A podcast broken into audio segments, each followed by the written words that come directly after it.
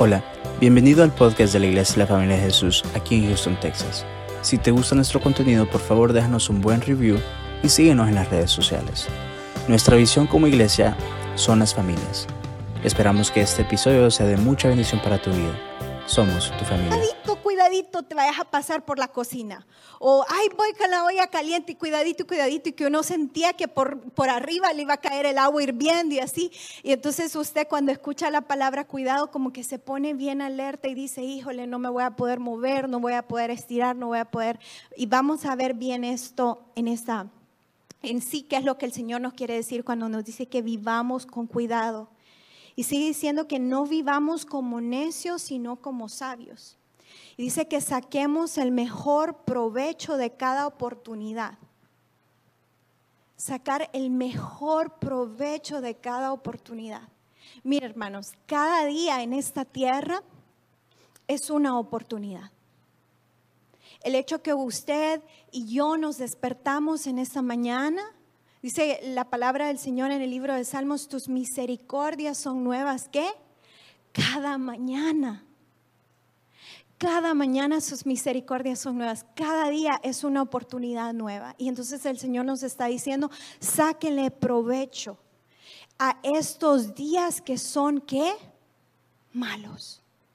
Pareciera como que el escritor de la carta de Efesios está viviendo en el año 2022 como que sabe que estamos viviendo días malos. Me quiero imaginar que la situación que él estaba viviendo tal vez se asemeja un poco a la situación del mundo actual, porque tenemos, estamos viviendo días malos. Y usted se pudiera pensar, hermana Moni, y yo me ponía a pensar y le decía lo mismo al Señor, Señor, ¿cómo le vas a sacar bien? ¿Cómo le vas a sacar provecho a un día malo, o sea, días malos. Y yo no sé si usted se ha dado cuenta de algo, pero el que anda buscando algo, lo encuentra. Si usted anda buscando profecía, por ejemplo, la va a encontrar en la palabra. Si usted está buscando sanidad, la va a encontrar. Si usted está viendo todo negativo y todo malo y todo, lo va a encontrar. Pero dentro de un día malo, dentro de días malos, si usted vive sabiamente y decide buscar lo bueno, sacar provecho, mire, ¿recuerda usted a José, el soñador en la Biblia? Se recuerda que él vino a ser la segunda mano del rey. Recuerda esa parte en la Biblia. Y dice que vinieron años de qué? de hambruna y de qué más? De sequía. Eran días malos parecidos a estos. Y fíjese que cuando José se encuentra con sus hermanos, los hermanos piensan que José los va a maltratar, los hermanos piensan que José va a sacar su venganza. Literalmente eso es lo que los hermanos de José en la Biblia están pensando. Este ya tuvo la suya, nosotros lo vendimos, le hicimos daño y entonces ahora él se va a desquitar. Pero ¿qué hace José? Le dice, ¿quién quita que el Señor permitió? Y yo estoy parafraseando todo lo que José dice porque es más largo, pero que le dice, ¿quién quita que Dios permitió y me dejó pasar todo lo que yo pasé para yo poder estar en este momento de este día para poder bendecir a mi familia? para poder bendecirles a ustedes. O sea que en este día malo, en estos días malos, nuestro trabajo es que sacar provecho, ver una oportunidad. Pero entonces, ¿cómo vemos estas oportunidades? ¿Cómo, ¿Cómo las encontramos? Y seguimos leyendo el verso 17, cuando leíamos, dice que no actuemos sin pensar, más bien procuren entender lo que el Señor quiere que hagan. O sea, prácticamente nos está diciendo, procuren discernir cuál es la voluntad del Señor. Entonces tenemos que, eh, en, en, Isha el viernes antepasado hablábamos de eso, de que yo estaba hablando con mi mejor amiga y yo le decía a ella, con las dos llevamos a la misma conclusión, que estamos viviendo tiempos donde el discernimiento es tan esencial el discernir los tiempos.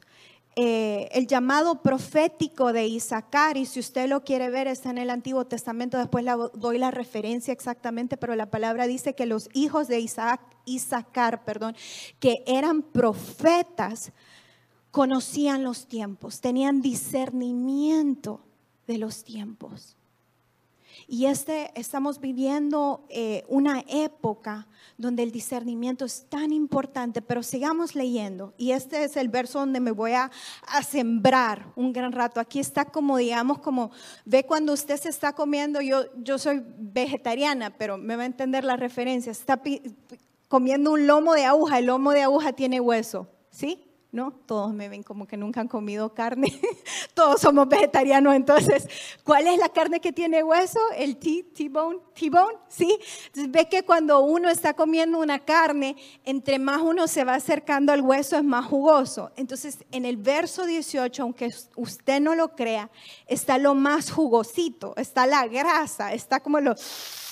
Ya les dio hambre, espero que haya cenado. Vamos a leer el verso 18, sígame. Dice no se emborrachen con vino, porque eso les arruinará la vida. En cambio, sean llenos del Espíritu Santo. Es un verso súper fuerte. Es un verso que sacado de contexto se han formado pretextos y se han formado iglesias, pero es un verso eh, controversial hasta cierto punto, pero es un verso hermoso con mucha, mucha revelación. Y el problema es que si nos ponemos los lentes religiosos, lo único que vemos aquí es la palabra emborracharse y con vino. Y perdemos toda la belleza que está después. Y eso es lo que, quiero que hagamos ahora, que nos quitemos todos los lentes religiosos en este momento y que el Espíritu Santo traiga revelación a nosotros. Fíjense que aquí dice que no nos emborrachemos con vino. O sea, está hablando de un desenfreno. No dice en ningún momento no tomen vino, yo no me voy a meter en, en, eso ahorita si usted me dice, no, hermana Moni, no, no vamos a hablar de eso, pero lo que sí dice es que no se emborrache. Eso lo dice claramente la palabra, que no se emborrache con vino. ¿Por qué? Porque dice que eso nos arruinará la vida en la NTV. En la Reina Valera dice, ¿por qué? Es disolución de espíritu. ¿Sabe que yo me he dado cuenta algo? Aprendí algo esta semana eh, pasada, que en la farmacéutica, o sea, la farmacéutica donde se hacen los medicamentos y también la gente que hace perfumes, la perfumería, cuando quieren extraer los efectos medicinales de una planta o cuando quieren extraer el olor de una flor, lo que se ocupa para extraer la esencia, adivine qué es, es el alcohol. Se lo vuelvo a repetir para sacarle los efectos medicinales a una plantita o para sacarle el olor a una flor, lo que se ocupa es el alcohol. Porque uno lo mete en alcohol y entonces lo que hace el alcohol es que levanta la esencia de la plantita, levanta la esencia de esta flor. Y fíjese que aquí la palabra desde hace antes que existiera la farmacéutica y antes de todo eso los perfumes nos está diciendo que en la borrachera con el alcohol hay disolución de espíritu. En la NBI dice desenfreno. Y fíjese que lo que estaba pasando aquí, que es bien importante cuando el apóstol escribe esta carta a la iglesia de Efesios en esta región, se estaba rindiendo culto a un dios que se llamaba el dios Baco. Y el culto que se le daba a este dios consistía en emborracharse. Y cuando la gente ya estaba bien, bien borracha, empezaban a actuar como locos.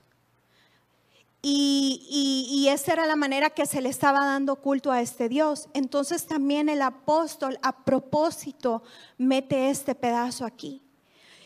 Y dice, pero en cambio sean llenos del Espíritu Santo. Está haciendo una comparación. Está comparando el emborrachamiento con el vino a no y quiero hacer mucho hincapié en esto, porque la palabra no dice emborracharse en el Espíritu Santo, no. La palabra dice llenarse del Espíritu Santo. Dice que no nos emborrachemos con vino porque trae desenfreno o hay eh, disolución de espíritu, pero de ahí dice más antes llenémonos, que, pero no, esa es la otra cosa, que no solamente es llenarnos una vez, y la palabra aquí lo dice, sino que es una llenura del Espíritu Santo, sean llenos constantemente del Espíritu Santo. Entonces hace una comparación. Usted sabe que el alcohol es depresivo. Cuando una persona toma alcohol y se embriaga, lo que le hace en su sistema es un efecto depresivo y entonces oprime el autocontrol, oprime la sabiduría, el balance y el juicio. Pero entonces, si está haciendo una comparación entre el emborrachamiento y la llenura del Espíritu Santo, el Espíritu Santo es un estimulante. Entonces, cuando estamos llenos del Espíritu Santo, mueve cada aspecto de nuestro ser a ser mejores. Fíjese que con todo esto de la pandemia, han habido eh, muchas, una gran necesidad para la psicología, para los consejeros eh, para la consejería matrimonial. Eh, y, por, qué, por qué? Porque han surgido un sinnúmero de adicciones. It has been a trigger, diría alguien en inglés, que ha sido como, como que si le dieron un switch con todo esto de la pandemia, con todo esto del encierro, las adicciones. Leía una estadística esta, esta, mañana salió esta noticia en las noticias. Dice que más de 107 mil americanos fallecieron por sobredosis de drogas el año pasado.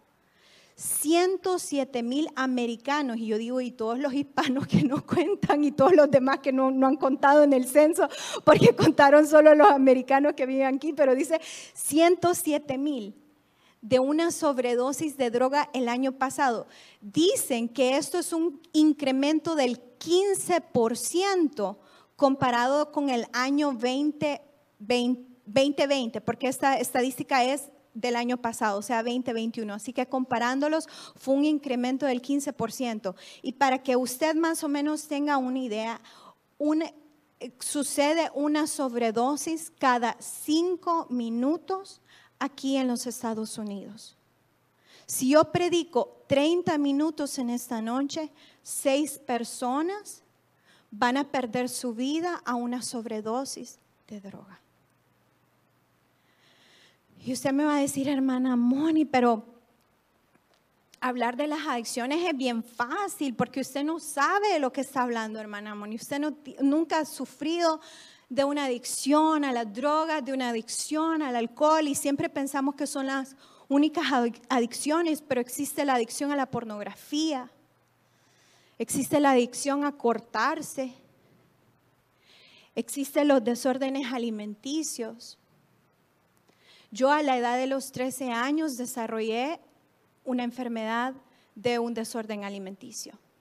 Y me da coraje a veces escuchar a los psicólogos o a gente decir que una vez adicto, toda la vida adicto. Eso es lo que le dicen a uno, por lo menos en el mundo de, los desórdenes alimenticios. Si una vez fuiste anoréxica, si una vez fuiste bulímica, toda la vida vas a hacer eso. Y la razón por qué le dicen a uno eso es porque están contando que uno va a tener recaídas durante su vida que es un monstruo con el que usted vive durante todos, toda su vida. Y usted tiene que toda la, toda la vida estar constantemente chequeando eh, cómo está todo esto. Y, esa es mi, mi adicción, si le soy súper sincera. Tal vez su problema es el de la pornografía.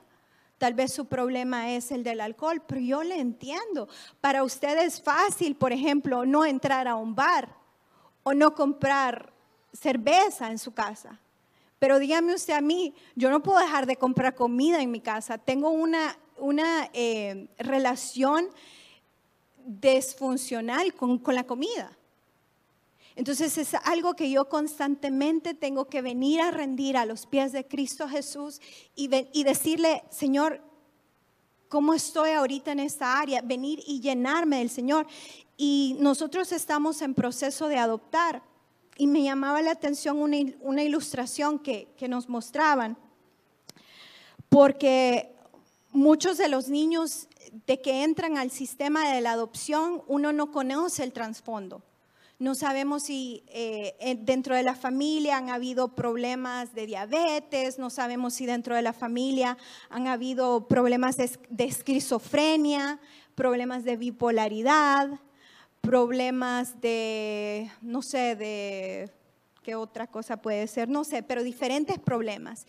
Y entonces nos enseñaban algo y nos decían, póngale que usted genéticamente nace predispuesto a tener problemas del corazón porque su papá y su abuelito y todo el mundo tenían problemas de corazón. Entonces dicen, todos nacemos con algo así, decía, con un poco de pelotitas. Perdón, ya le enseñé las pelotitas. Espérenme, le ruedo una vez. Eso. y hoy ya no la quiere. Entonces todos nacemos, todos nacemos con, con una cajita así, nos decían a nosotros. Y entonces, pero conforme va pasando el tiempo, decían ellos, la vida se va poniendo bien difícil. Se muere su papá, se muere su abuelo, la violan, la venden, eh, el esposo le es infiel, la esposa lo deja, fallece un hijo, le dan un diagnóstico de diabetes, un diagnóstico de cáncer, pierde su trabajo, eh, fracasa, ahí déjala mi amor, fracasa fracasa en un negocio que quería abrir, lo lastiman en la iglesia, empiezan a hablar mal de usted y entonces ha visto que esta cajita se empezó a llenar y se empezó a llenar y se empezó a llenar, ¿correcto? Y entonces ellos nos enseñaban que como papás, nosotros desde chiquitos a nuestros niños les tenemos que enseñar técnicas de cómo tratar con el estrés de cómo tratar con estas cosas que la vida nos tira encima, para que constantemente, si viene la vida y nos empieza a tirar todas estas pelotitas, nuestros niños vayan aprendiendo a dejar las pelotitas atrás, a tirar las pelotitas atrás. Y para que esta cajita no se llene, porque si esta cajita se llena, entonces ellos decían, entonces ahí viene un mental breakdown. Entonces ahí es cuando viene un gran problema. Pero aquí eso es la psicología. Y hay una gran necesidad de psicólogos más dentro de las iglesias, psicólogos cristianos, psiquiatras cristianos, consejeros cristianos, mucha necesidad.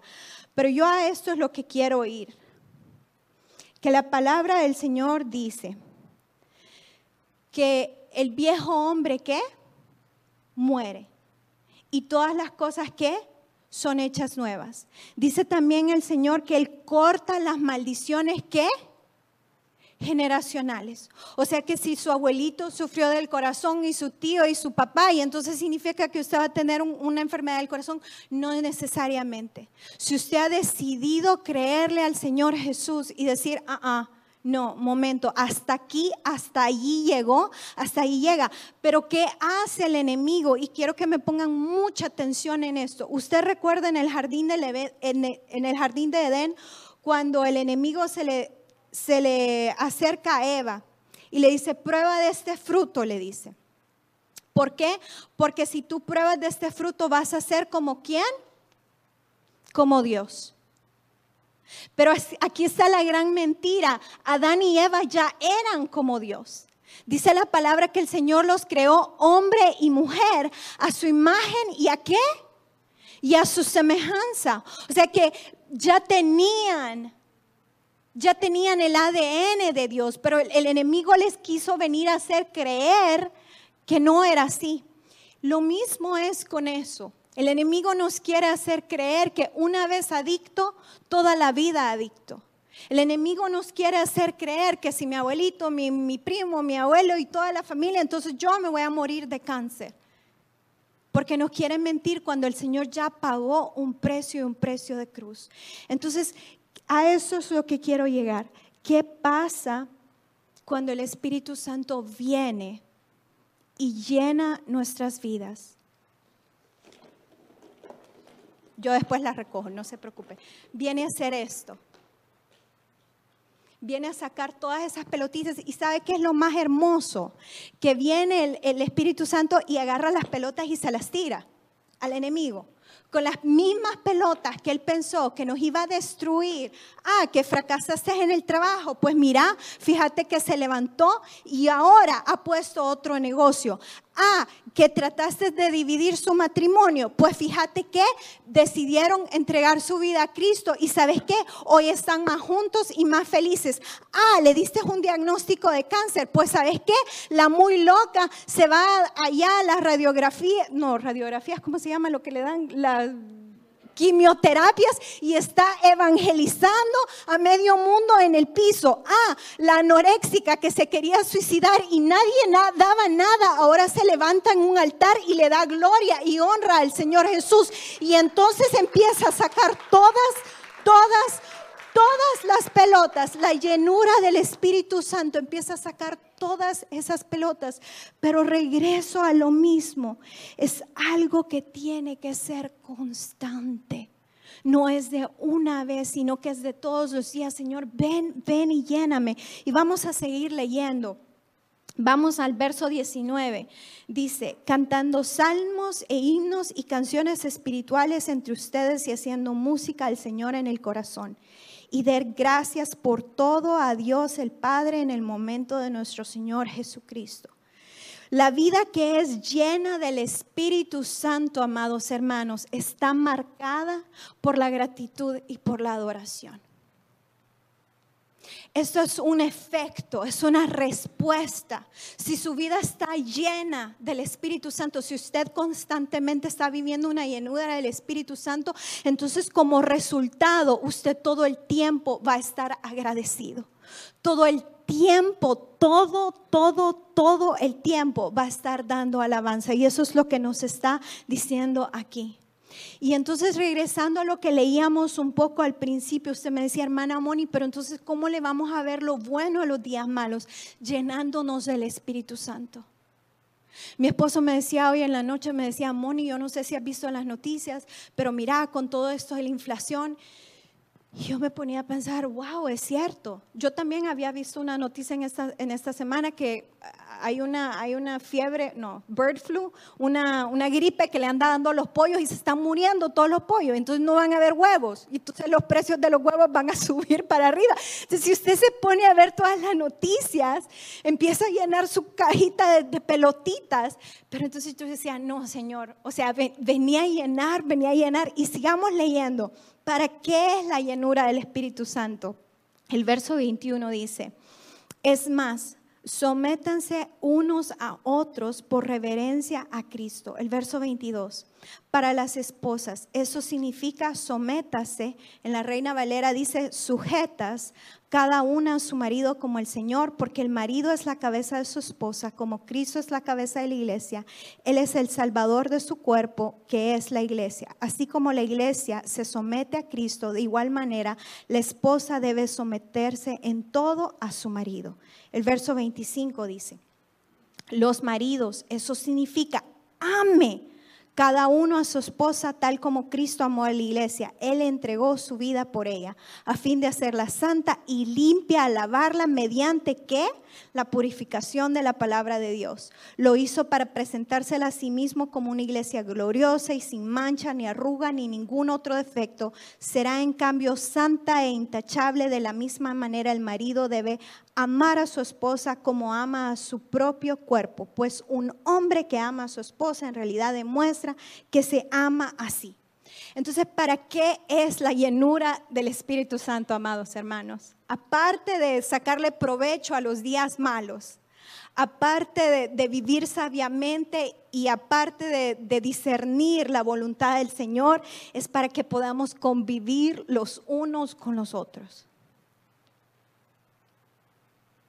Yo no sé si usted se ha dado cuenta cuántas muertes y accidentes hay ahorita en las calles de Houston. ¿Por qué? Porque un conductor se enojó con el otro. Porque cambió la luz, uno le pitó y entonces el otro se salió y empezó a darle tirotazos. porque no nos aguantamos.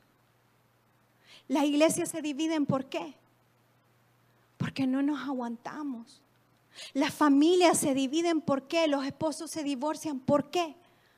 Porque no hay una llenura del Espíritu Santo. Y aquí, aquí está diciendo, dice, sométanse los unos a otros por reverencia a Cristo. Y más adelante dice que las esposas nos sometamos. Y de ahí me encanta como lo dice la Reina Valera porque dice, sujétese sujétese. Amadas hermanas, si nos soltamos, yo no sé si usted ha visto algo allá en El Salvador, a mí me encantaba ir a verlo, por cobarde nunca me subí, pero yo creo que en Nicaragua y en Honduras tiene que haber algo parecido, pero en la feria de El Salvador llevaban una rueda que se llamaba el tagadá, ¿la conoce? Le explico, la rueda era una, una cosa circular, no era cuadrada, pero imagínense que ese era un círculo. Y entonces todas las personas iban paradas paradas, paradas alrededor de toda como la orilla, pero iban trabadas, o sea, le ponían a uno, no me acuerdo si era una barra o un cincho, y entonces la rueda daba vuelta y también temblaba. Entonces iba dando vuelta y temblaba. Y entonces usted veía esas, esa gente que se destrababa, mujeres que se le subía la camisa hasta aquí, el esposo se le subía encima para que nadie la viera. Mire, era un show increíble. Y entonces yo solo me ponía a pensar, el mundo en el que estamos viviendo ahora, hermanas, es un tagadá completo donde usted literalmente tiene que sujetarse, no su esposo, usted dice la palabra, que usted tiene que sujetarse. Usted es la que tiene que pelear por mantenerse unida por mantenerse conectada con su esposo. Es usted la que no se tiene que soltar. Fíjese que qué interesante porque uno pensaría que esto se lo pidiera Dios a un hombre, porque uno piensa, ah, el hombre todo fuerte y entonces, pero no, se lo está pidiendo a la mujer que no se suelte, que se someta, pero más adelante le dice al hombre de que qué, que ame a su esposa como a sí mismo y empieza a dar el, ejemplo de cómo Cristo amó a la iglesia y que pongan su vida y den su vida. Y también dice que eh, si un hombre ama bien a su esposa, está reflejándole al mundo que se ama bien, que, que se ama a sí mismo. Perdón. Y entonces usted me va a preguntar en esta noche, hermana Moni, entonces, ¿cómo somos llenos del Espíritu Santo? Usted habló de esta llenura yo quiero aprovechar, sacar provecho a cada oportunidad en estos días malos. Yo quiero vivir como un sabio y no como un necio. Hermana Moni, yo quiero saber cuál es la voluntad, tener discernimiento. Pero ¿cómo le hago? Yo quiero, eh, en Pedro, me encanta esta palabra, en, en Pedro está en la Reina Valera, que dice de que a los esposos que vivan sabiamente con sus esposas. Eso lo vamos a hablar otro día, pero me encanta porque dice eso a los esposos, porque hay que ser sabio para vivir con las mujeres. Amén. ¿Cuántas mujeres dicen amén? Pero, pero, pero usted dice, yo quiero vivir en armonía con mi familia, con la gente con la que trabajo, pero ¿cómo le hago? Mire, está simple, por así decirlo, pero necesita trabajo, buscar más de Dios, intimidad con el Señor intimidad con el Señor, buscarle a Él, meternos con Él constantemente. Eh, en, eh, quiero ver, sí, en Hechos 9:17 dice que así que Ananías fue y encontró a Saulo, puso sus manos sobre él y le dijo, hermano, Saulo, el Señor Jesús, quien se te apareció en el camino, me ha enviado para que recobres la vista y qué? Y seas lleno del Espíritu Santo. ¿Cómo fue lleno del Espíritu Santo? Ananías puso manos. Entonces, uno, ¿cómo somos llenos del Espíritu Santo? Por nuestra propia cuenta, buscando al Señor, metiéndonos con el Señor constantemente. Número dos, cuando vemos que el pastor viene a orar, ¡plum! seamos los primeros en meternos, porque vamos a recibir esa chascadita. Y la última manera es eh, y está aquí en Hechos 6.3, dice, por lo tanto, eh, ah, no, no, no, sí, espérenme. Ah, ok. ya me, ajá, bueno. El último es, por lo tanto, hermanos, escojan a siete hombres que sean muy respetados, que estén llenos del espíritu y de sabiduría. A ellos les daremos esa responsabilidad. Entonces les estaban diciendo que buscaran a siete, siete hombres que fueran muy respetados y que, y que fueran llenos del Espíritu Santo. Entonces, ¿cómo buscamos la llenura del Espíritu Santo? Peleando por la santidad. No vamos a ser completamente santos, completamente perfectos, es imposible, pero sí podemos pelear, pelear por esa santidad. Y mire que aquí no está diciendo pelee por la santidad de, su amigo, de su vecino, o pelee por la santidad de su esposo. Ah, ah. Es pelear por nuestra santidad propia. No estar buscando de que, mire, el hermano tal se vistió así, la hermana tal dijo tal cosa.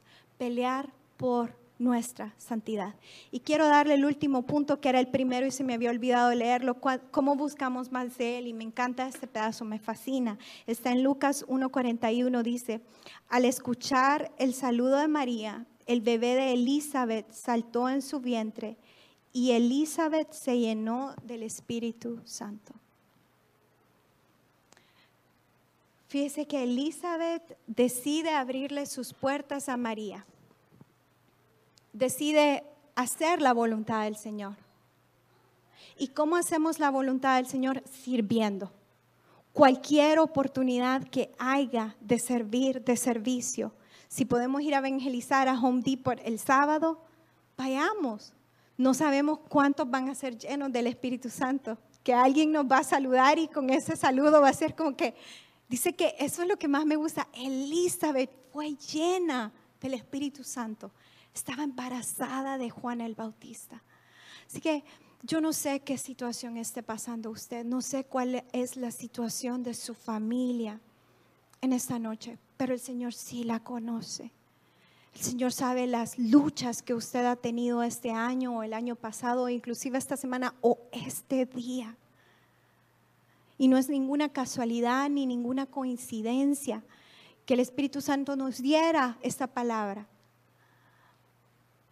Entonces yo le voy a pedir que si usted se para ahí donde, a donde está, vamos a orar juntos. Si usted quiere pasar, aquí está Pastor Miguel, Pastora Brendita, si usted quiere pasar en esta noche, usted olvídese que hay pelotas en el piso, no se preocupe, usted patelas, no importa. Y si usted quiere pasar aquí adelante, vamos a adorar un ratitito chiquitito y vamos a, a orar. Señor Jesús, Padre Santo, gracias, gracias, gracias.